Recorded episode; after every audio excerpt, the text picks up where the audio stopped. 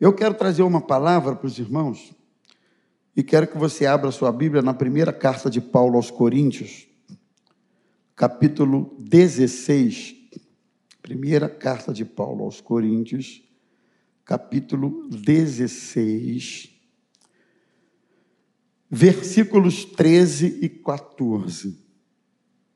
Primeira carta de Paulo aos Coríntios, capítulo 16, versos 13 e 14. Diz assim: Fiquem alertas, permaneçam firmes na fé, sejam corajosos e fortes, ou então mostrem coragem, sejam fortes, façam todas as coisas com amor. Vamos repetir? Fiquem alertas, permaneçam firmes na fé, mostrem coragem, sejam fortes, façam todas as coisas com amor. Amém? Senhor Jesus, fala conosco através da tua palavra. Sabemos que todos os momentos aqui compartilhados são muito importantes mas sabemos que a tua palavra tem uma importância especial para nós na reunião. Temos uma expectativa quando abrimos a tua palavra. E eu te peço, Senhor, ajuda os meus irmãos ao ouvirem essa palavra, que eles se disponham a colocar em prática. E ajuda, Senhor, a mim a transmitir a tua palavra com objetividade, com clareza, e que assim sendo, saiamos melhores do que chegamos aqui neste lugar. Fica conosco, nós oramos em nome de Jesus. Amém. Meus irmãos, a mensagem que eu quero trazer para vocês hoje é uma mensagem de alerta, é uma mensagem para chamar sua atenção para alguns aspectos que são essenciais para uma vida cristã saudável e também vitoriosa. É uma palavra de alerta para que você e eu não caiamos naquela que, para mim, é uma das grandes estratégias que Satanás tem utilizado nesses últimos tempos. Qual é? A distração. Uma das estratégias do inimigo é distrair as pessoas. Algumas coisas que nós fazemos em si, a gente pode dizer assim, mas isso não é pecado. Isso não tem nada de errado. Isso aqui não leva ninguém para o inferno. E eu vou até concordar. Mas dependendo do tempo que isso toma de você, dependendo da energia que isso drena de você, dependendo do nível de comprometimento que você tenha com esse troço, o que não seria nocivo ou pecaminoso num primeiro momento acaba sendo pela forma desproporcional com que você se relaciona com aquilo, certo? Então, essa tem sido uma das estratégias do maligno, a distração. E o que nos distrai não são as coisas que vêm ah, visivelmente para a gente com a sua cor, com o seu jeito, de maneira que a gente identifique que aquilo é ruim. Não. O que nos distrai, repito, são as coisas que se apresentam como coisas comuns, como coisas normais. Então, Paulo está fazendo ah, as suas considerações finais na sua primeira carta aos crentes da igreja de Corinto. Me parece, segundo alguns comentários bíblicos que eu li, que é um alerta, inclusive, para a liderança que o apóstolo Paulo faz. E outra coisa interessante que me chamou a atenção é que o teor desse alerta, o conteúdo dele, se você prestar também atenção, tem muito a ver com o alerta de alguém que está numa batalha, de alguém que está numa guerra, de alguém que está numa luta, de alguém que está numa peleja. Alguém que está numa batalha pode ser distraído, desatento? Não, senão vai tomar chumbo. Alguém que está numa batalha pode ser alguém vacilante, alguém dúbio, tem que ser uma pessoa uma pessoa resolvida nas suas estratégias, no seu posicionamento, no enfrentamento dessa batalha. Então você vai ver, alguém que está numa batalha pode ser frouxo? Não. Ele fala de coragem aqui no texto. Ele fala de firmeza aqui no texto. Então, tem uma coisa que o apóstolo Paulo fala que aí não parece não ter muito a ver com a questão da batalha, no sentido mais no sentido mais uh, ortodoxo da palavra, mas aí trazendo para a vida espiritual e para a realidade espiritual, é, não deixa de estar inserido também na questão de batalha que ele diz no verso 14: façam todas as coisas com amor. Porque também nós somos confrontados a fazer as coisas no piloto automático, nós somos confrontados a fazer de qualquer maneira, nós somos confrontados a fazer por vanglória, por vaidade, por holofote, por isso, por aquilo por tantas outras coisas, e que quando a gente verifica a nossa motivação, a gente percebe que não fizemos, nós não fizemos por amor. E aí ele diz assim: todas as coisas precisam ser feitas por amor. Então eu queria pensar com os irmãos, o texto ele já é autoexplicativo, ele já é prático, sobre esse alerta que o apóstolo Paulo faz aos crentes de Corinto, né? essa, essa admoestação. A primeira delas é fiquem alertas. Vamos repetir? Fiquem alertas. Fique alerta, fique atento, fique ligado, como diz o pentecostal assembleano, fique esperto. Ficar alerta aqui dá a ideia da necessidade de ficar acordado, torre de vigia, vigilante ou vigilância constante. A vida cristã exige de nós se não queremos escorregar nas armadilhas da caminhada, um estado de alerta contínuo, constante. Eu pergunto a vocês: um sentinela pode bobear na sua, na sua, no seu posto de vigilância? Pode? Não. Não. Eu me lembro uma vez, tem um tempinho já, que um determinado profissional vigilante de um prédio, de um condomínio, de um prédio, em plena hora do trabalho, ele estava dormindo em cima da mesa. Aí, ele que abriu o portão, foi uma cena surreal.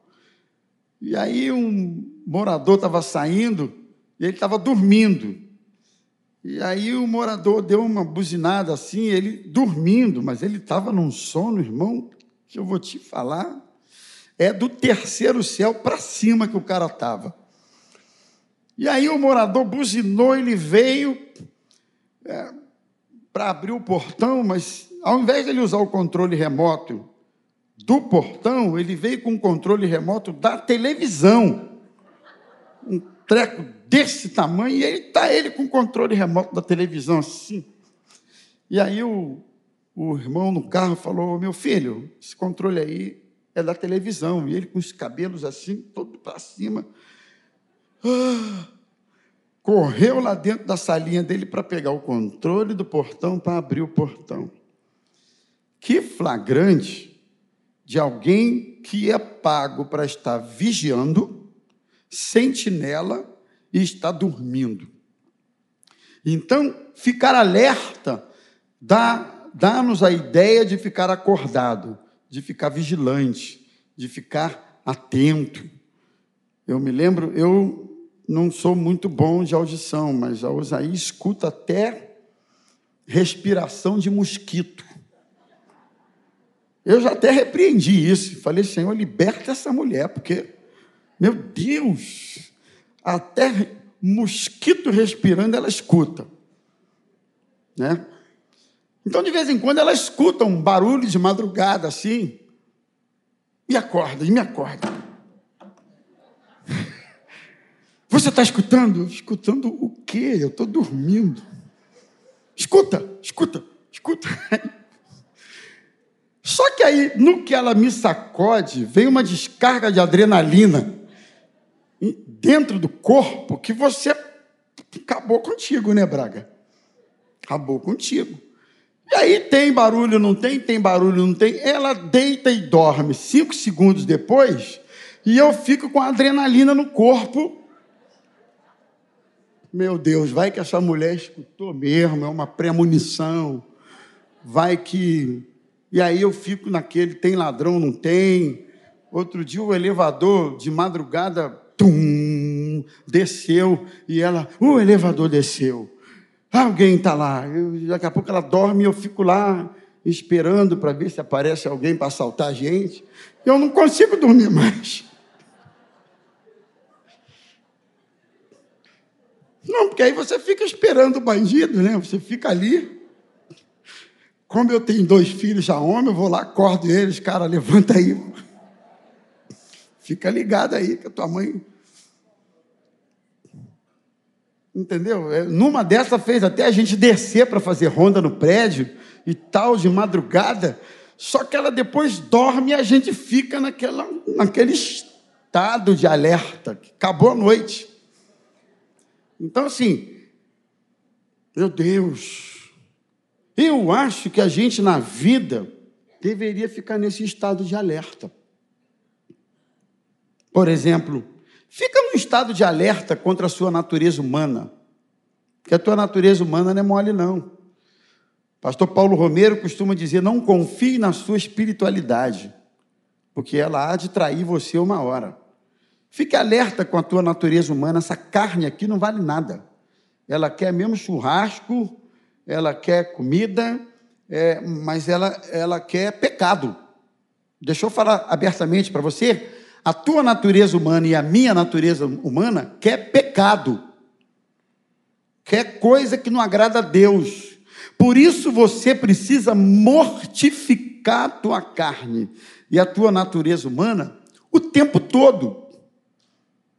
Se você der lugar, se você der vazão à natureza humana e carnal, amigo, você vai se envolver em coisas que vão tirar você da presença de Deus. Então fique atento com a natureza humana. Fique atento com, sei lá, o seu namoro. Tem alguém namorando aí? Deve ter, sempre tem, né? Fique atento. Fique atento com aquela mulher que está lá do teu lado no setor de trabalho, com aquela conversinha fiada, mole. Sabe como é que é? Fica atento. Hã?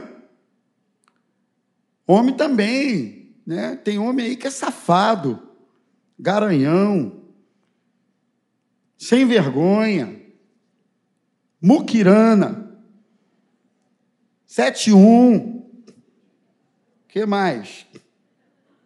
Moleque. E fica de gracinha com as irmãs, para aqui, para ali, de conversinha fiada. Fique atento a isso. E tem mulher também, irmão, que eu vou te falar só Jesus na causa. Tem mulher que é predadora. Predadora. Predadora. E a mulher tem suas armas, que eu não preciso ficar aqui entrando em pormenores, senão o pessoal da internet vai ficar escandalizado. Mas elas têm suas armas. E tem mulher aí que eu vou te falar um negócio, ela usa as armas que tem bonitinho. Fique longe, fique atento a isso. Fica de conversinha mole, não. Fique atento com rede social, esse tipo de coisa.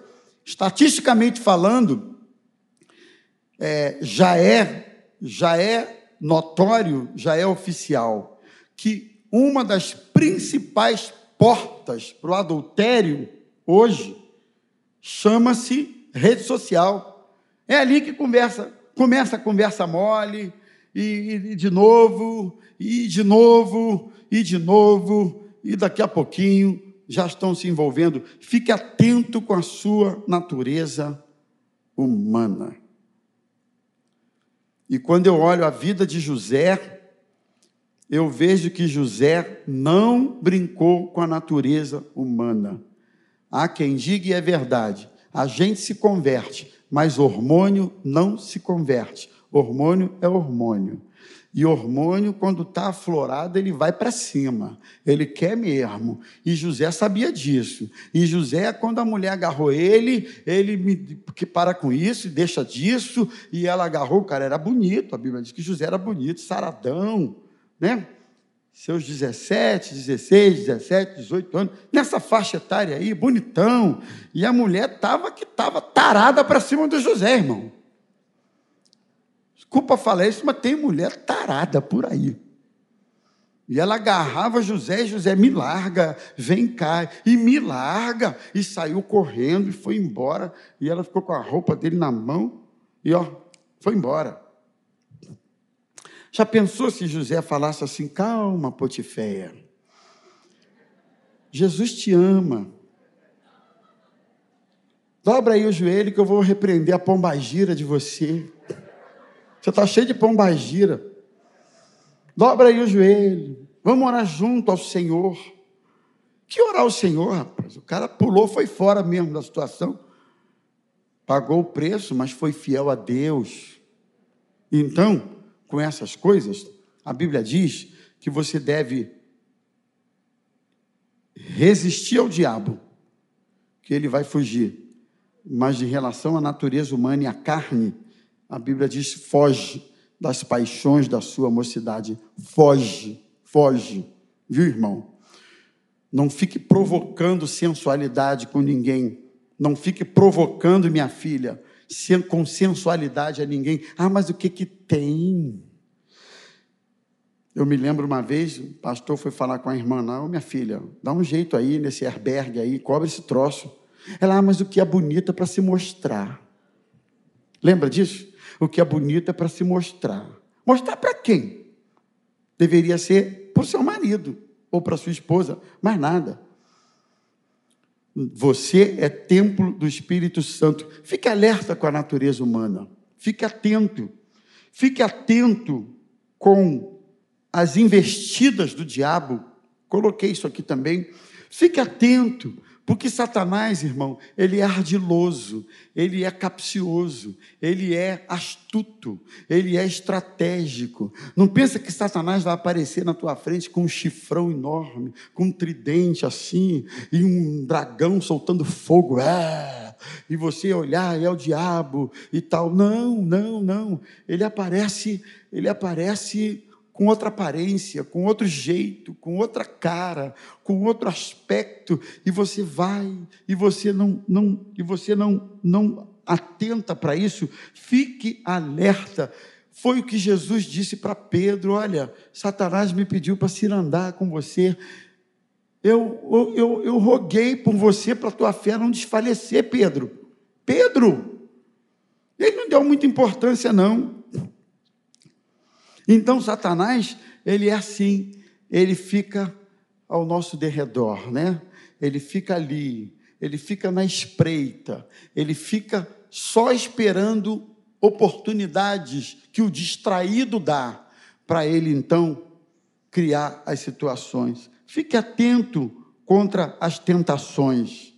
Fique atento, fique alerta contra as facilidades do nosso tempo eu coloquei aqui, esse tempo que nós estamos vivendo é um tempo que, Osai, de muitas facilidades.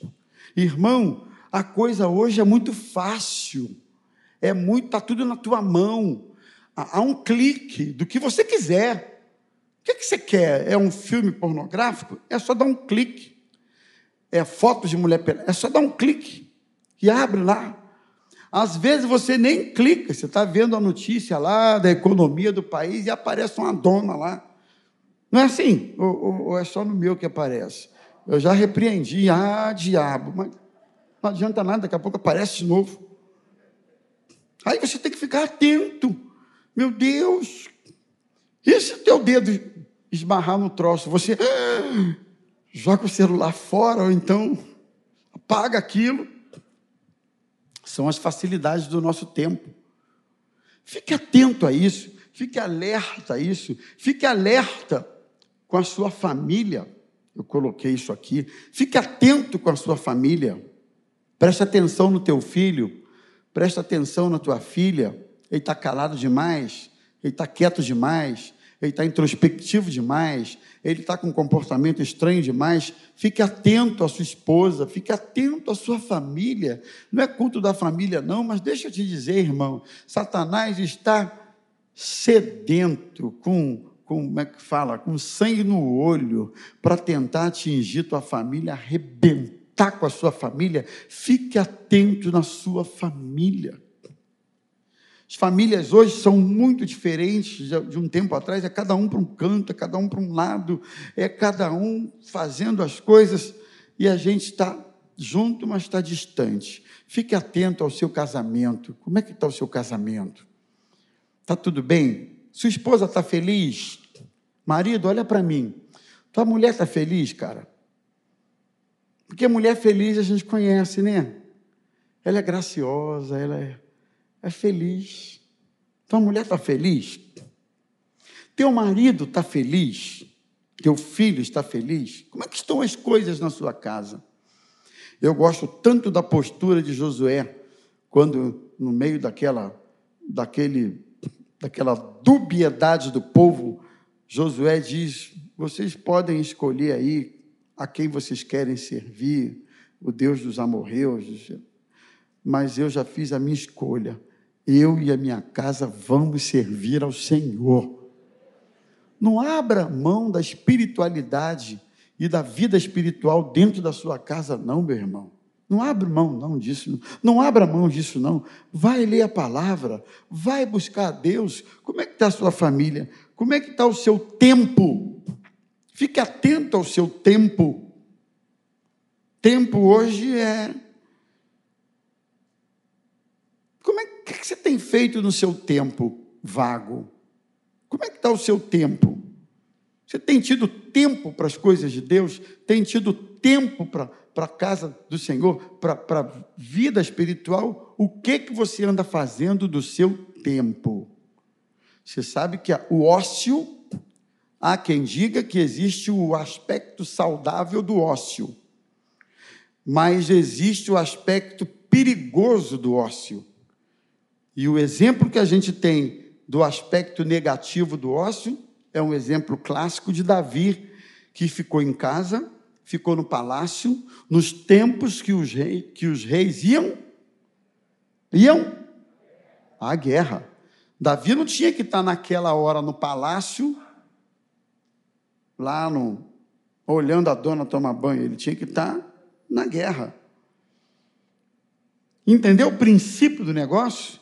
Ao invés de estar na labuta, na luta, na peleja, ali engajado em alguma coisa, está lá à toa. Você entendeu? Uns homens velhos aí de 30 anos jogando videogame em casa meio-dia e meio. É um negócio esquisito. Esquisito. O que você está fazendo do seu tempo?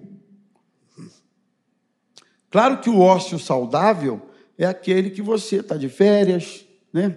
Aí você vai descansar, você vai ler um livro, você vai correr, só não vai cair como eu, mas vai dar a sua corridinha. Eu virei para Zazá e disse: Eu vou correr. Ela tem certeza? Eu vou correr. O que, que há? Você fica aí parado, eu vou correr. Então vai. Aí eu fui. Quando eu voltei, voltei ela disse: Meu Deus, o que, que houve com você? Você brigou na rua? Pensou que eu tivesse brigado na rua.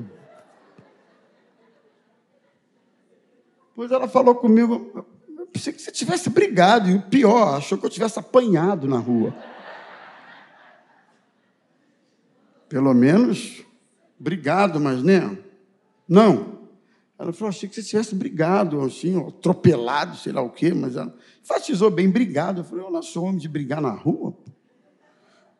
Aí voltei com o ombro torto.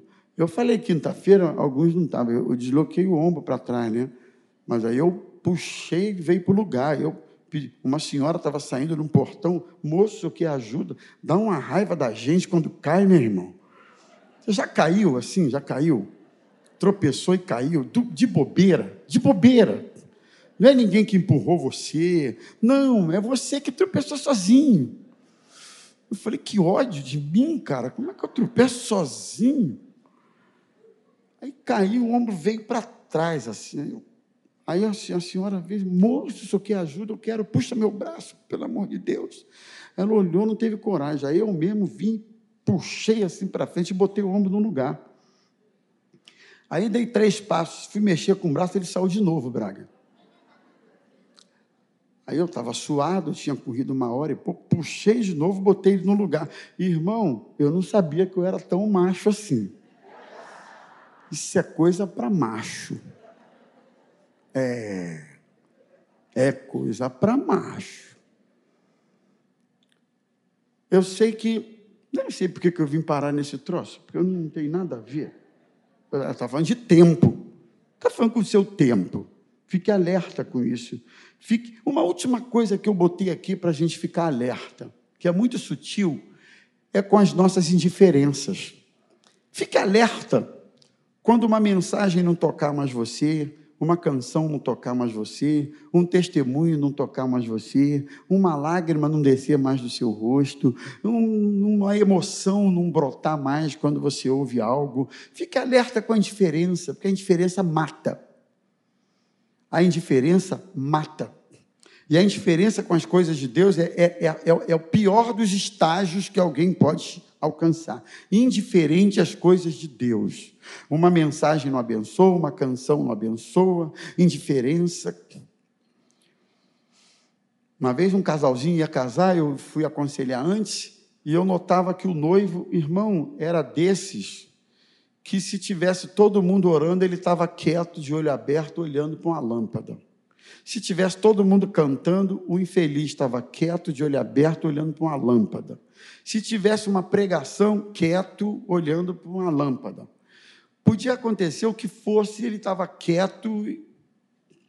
Meu Deus! Nada do que acontecia numa reunião, o sujeito movia uma sobrancelha. Nada. Emoção zero, interação zero, reação zero, indiferença. A indiferença é terrível. Fique atento. E eu creio que nessa manhã o Espírito Santo pode quebrar esse ferrolho, essa corrente, essa, é, esse bloqueio que algumas pessoas têm e são tão indiferentes. Fique alerta. Paulo fala sobre isso. Outra coisa, ele diz assim: permaneça firme na fé. Firme na fé. Efésios 4,14, Paulo diz assim: não devemos ser como meninos na fé, levados por qualquer vento de doutrina, pela artimanha dos homens e pela astúcia dos que induzem ao erro. Ele diz assim: devemos, não devemos ser como meninos. Temos que ter firmeza. Por isso que eu gosto de 1 Coríntios 15, 58. Portanto, meus irmãos, sede firmes, firmeza. Tem gente que não é firme, não, irmão. Não tem convicção de nada. De nada. Qualquer um que fale qualquer bobagem na internet da Bíblia, ele acredita. Qualquer um. Já foi tempo, e eu sou dessa época, que o principal formador de opinião doutrinariamente falando, da igreja, do povo, era o pastor no púlpito. Eu ainda sou nesse tempo. E aí você tinha na televisão, no máximo, dois, três programinhas. Quem é da década de 80 aí se lembra, né? Era o, era o Fanini, era o Jimmy Swaggart, era o, o Rex Rambach, esses dois ou três americanos aí, e mais um ou dois. Pronto. E assim mesmo eram bons, eram bons. Quem é desse tempo aí? Quem é desse tempo? Só isso? Quem está mentindo aí também? Levanta. Hoje em dia acabou isso. Hoje em dia qualquer um fala o que quer na internet. Alguém disse que a internet deu voz para os medíocres. Eu sei que é forte ouvir isso, mas é isso mesmo. Eu estava ouvindo aquele cara, o Whindersson, Whindersson, não é fala o nome dele. O cara tem 100 milhões de seguidores, Azar. Aí um dia eu disse assim, pô, o cara tem 100 milhões de seguidores. Eu vou ver o que, que esse cara tem. Então, sei lá, fui ouvir qualquer coisa lá, cinco minutos. 100 milhões de pessoas seguindo um desnorteado, só falando assim. E aí, por aí vai, por aí vai. Não, não tem problema não. O pessoal da internet também pode ouvir mesmo. E aí, tudo ficou relativo nos nossos dias hoje. Tudo é relativo. Doutrina é relativo, valor bíblico é relativo, tudo é relativo. As pessoas não têm convicções bíblicas mais clara, claras. Você precisa saber, irmão. Por que, que você é de Jesus? Por que, que você crê? Por que, que você caminha com Cristo? A Bíblia diz que você tem que estar pronto para responder a quem te indagar o motivo da felicidade, da alegria, da fé que há em você. Eu preciso, eu preciso ter convicções. Sabe por quê? No dia da luta, no dia da tribulação, são as convicções que vão ser alicerce para você ficar firme com Jesus. Não é a fé do pastor, a fé do tio, do vovô, do vizinho, da vovó, da amiguinha. É, é, é o Deus que você serve, é o Deus que você crê, é o Deus que você abraçou, é a Bíblia que você conhece, é a palavra que você conhece, é isso que vai alicerçar sua vida espiritual. Portanto, você tem que permanecer firme, fica firme, não é? Se vier emprego, fica firme. Se não vier, fica firme. Se você casar, fica firme. Se ficar titia, fica firme. Se ficar vovó, fica firme. Que aí não tem mais jeito mesmo, tem mais é que ficar firme. Fica firme. Se o que você está querendo acontecer, que bom. Se não acontecer, fica firme. Você não está aqui servindo a Deus por causa de casamento, emprego, nada disso. Você está servindo a Jesus porque Ele mudou tua vida, mudou tua sorte mudou o rumo da tua história, transformou você, não é isso, irmãos? Por isso que nós servimos a Jesus. Então, fica firme. Porque se isso nunca aconteceu, preste atenção, vai acontecer. Um dia a árvore vai balançar, vai balançar. A luta virá, o problema virá. E você precisa ficar firme, firme. Em, tem momentos que a nossa fé é sacudida, e é mesmo. Tem momentos que a gente fica, Deus, quê? Qual é a lógica disso? Qual é o sentido disso? Qual é o, qual é o propósito disso? Eu não sei. Eu descobri que até João Batista teve sua dúvida, porque ele mandou perguntar para Jesus, pergunta para ele se é, ele mesmo é o Cristo ou, ou se há de vir outro? É, é ele mesmo? Tem hora que, Senhor, é isso mesmo? Que a gente balança, mas nós precisamos ficar firmes, nós não caminhamos pelo que vemos ou pelo que sentimos, nós caminhamos por aquilo que nós cremos, por aquilo que a Bíblia nos ensina. Então, permaneça firme, firme, assumiu que crê, firme. Estou me lembrando de quantas pessoas eu já vi irem embora da igreja, quantas pessoas abandonaram a fé, quantas pessoas deixaram para trás aquilo que um dia creram, provaram, como diz a Bíblia, do dom celestial, provaram e abandonaram Quantas pessoas? Então, meu irmão, fica firme. Eu não sei o que, você está enfrentando, ou eu não sei o que, que você vai enfrentar no futuro próximo ou mais distante, eu não sei.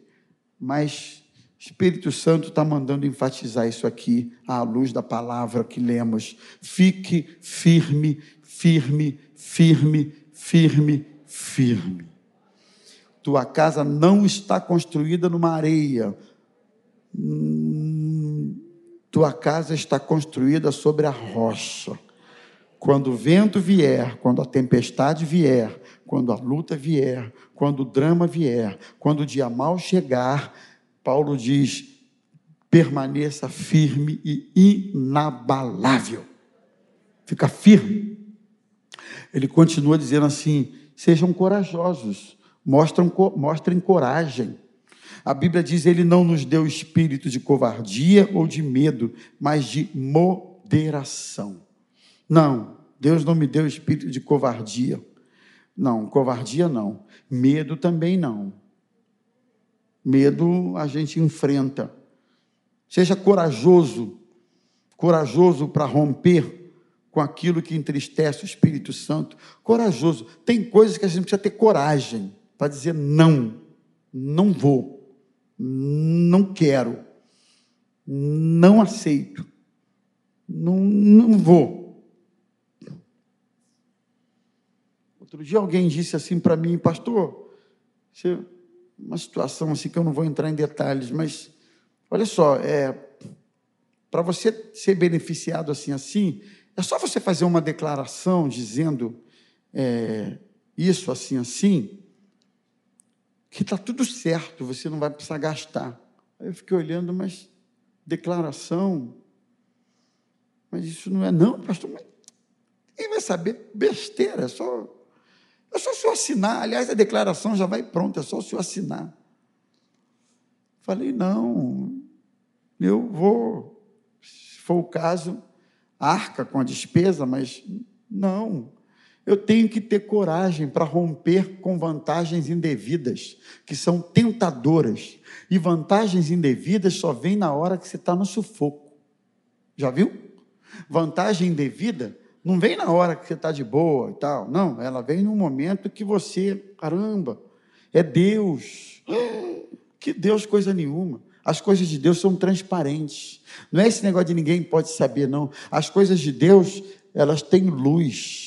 Jesus disse: você não pode esconder uma candeia debaixo de uma mesa, porque a hora que ela for acesa, ela vai brilhar e vai, vai vazar, vai, vai, como é que fala? vai vazar a luz, porque a luz não é assim, meus irmãos. As nossas coisas são feitas debaixo da luz. Jesus disse: Quem me segue não andará em trevas, mas terá a luz deste mundo, a luz da vida. Suas coisas têm que ser feitas, precisam ser feitas debaixo da luz. Não tem nada escondido debaixo do tapete vai levantar o tapete, olha quanta imundícia vai sair. Não, não, não. A coisa é, né? Quando você morrer e alguém for futucar tuas gavetas, o que, é que vão achar hein, na tua gaveta? Ah, pastor, na minha gaveta não. E no teu computador? O que, que vão achar no teu computador? O que, que vão achar lá no, nas coisas que você é porque quando morre, né, tem que futucar alguma coisa lá, a viúva tem que ir atrás, ou então o viúvo tem que, né?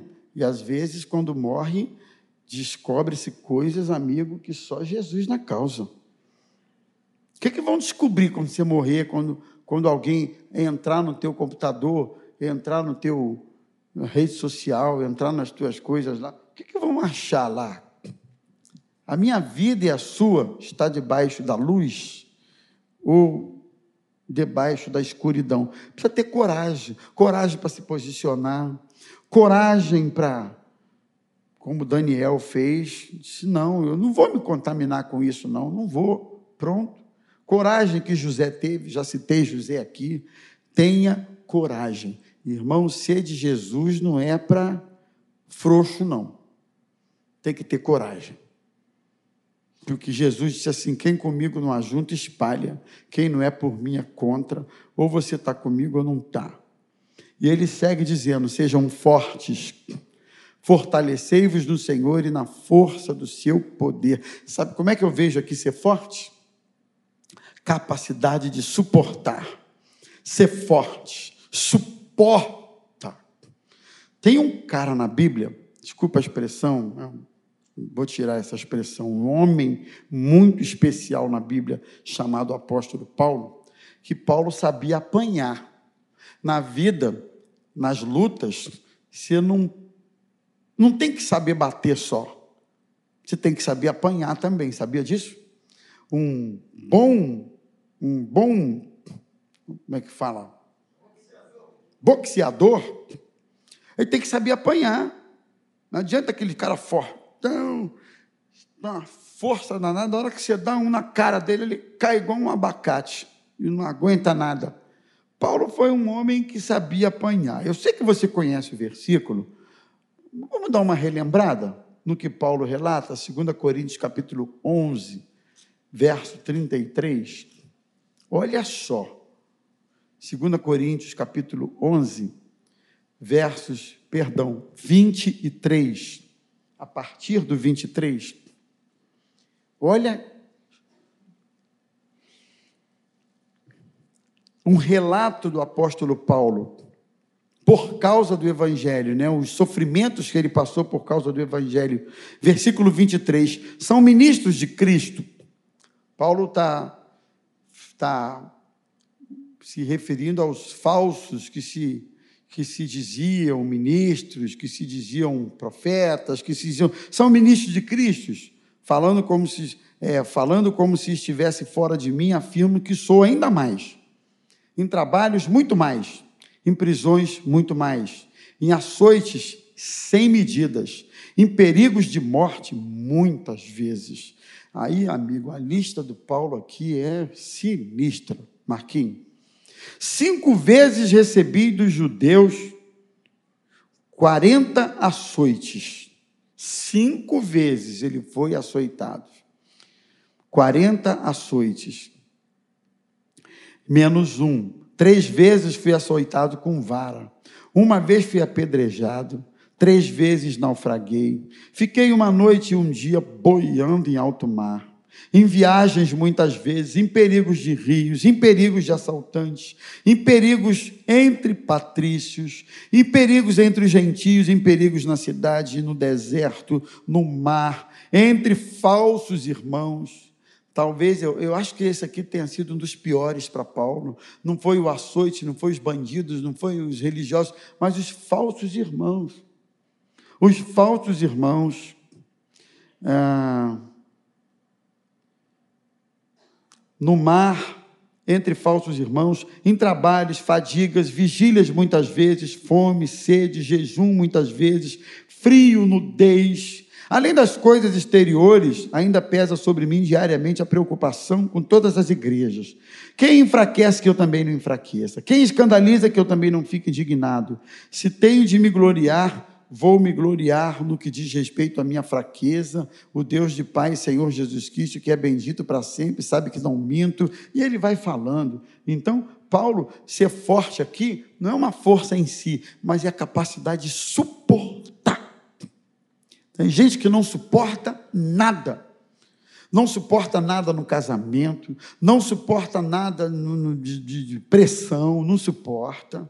Qualquer coisa já quer largar, já quer chutar o balde, já quer sair do barco, já quer abandonar a igreja, já quer abandonar o ministério, já quer abandonar, não consegue suportar nada. Suporta, irmão. Que nesta manhã o Espírito Santo capacite você a suportar o que você está passando. Suporta. Pastor, minha mulher é difícil, suporta. Meu marido, pastor, suporta. Tem coisa que tem que suportar. Vou fazer 30 anos de casado, a Osaí me suporta. E eu também suporto ela. Pensa que com essa vozinha mansa aí a coisa é mole para o meu lado o tempo todo? Não é não, velho.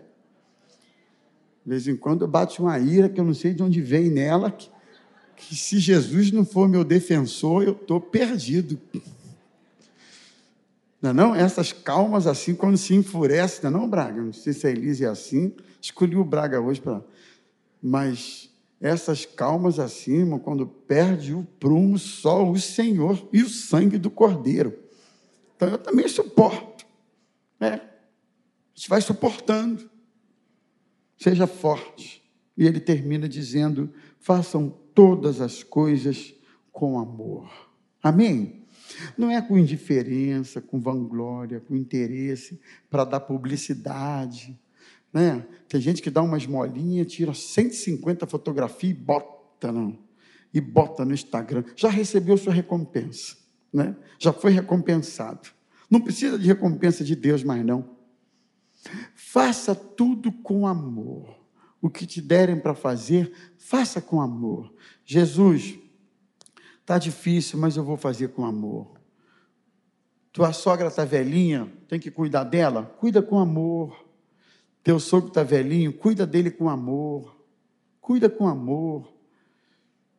Eu lembro que meu sogro ficou morando com a gente um tempão, já no final da vida, com amor, com amor, com amor.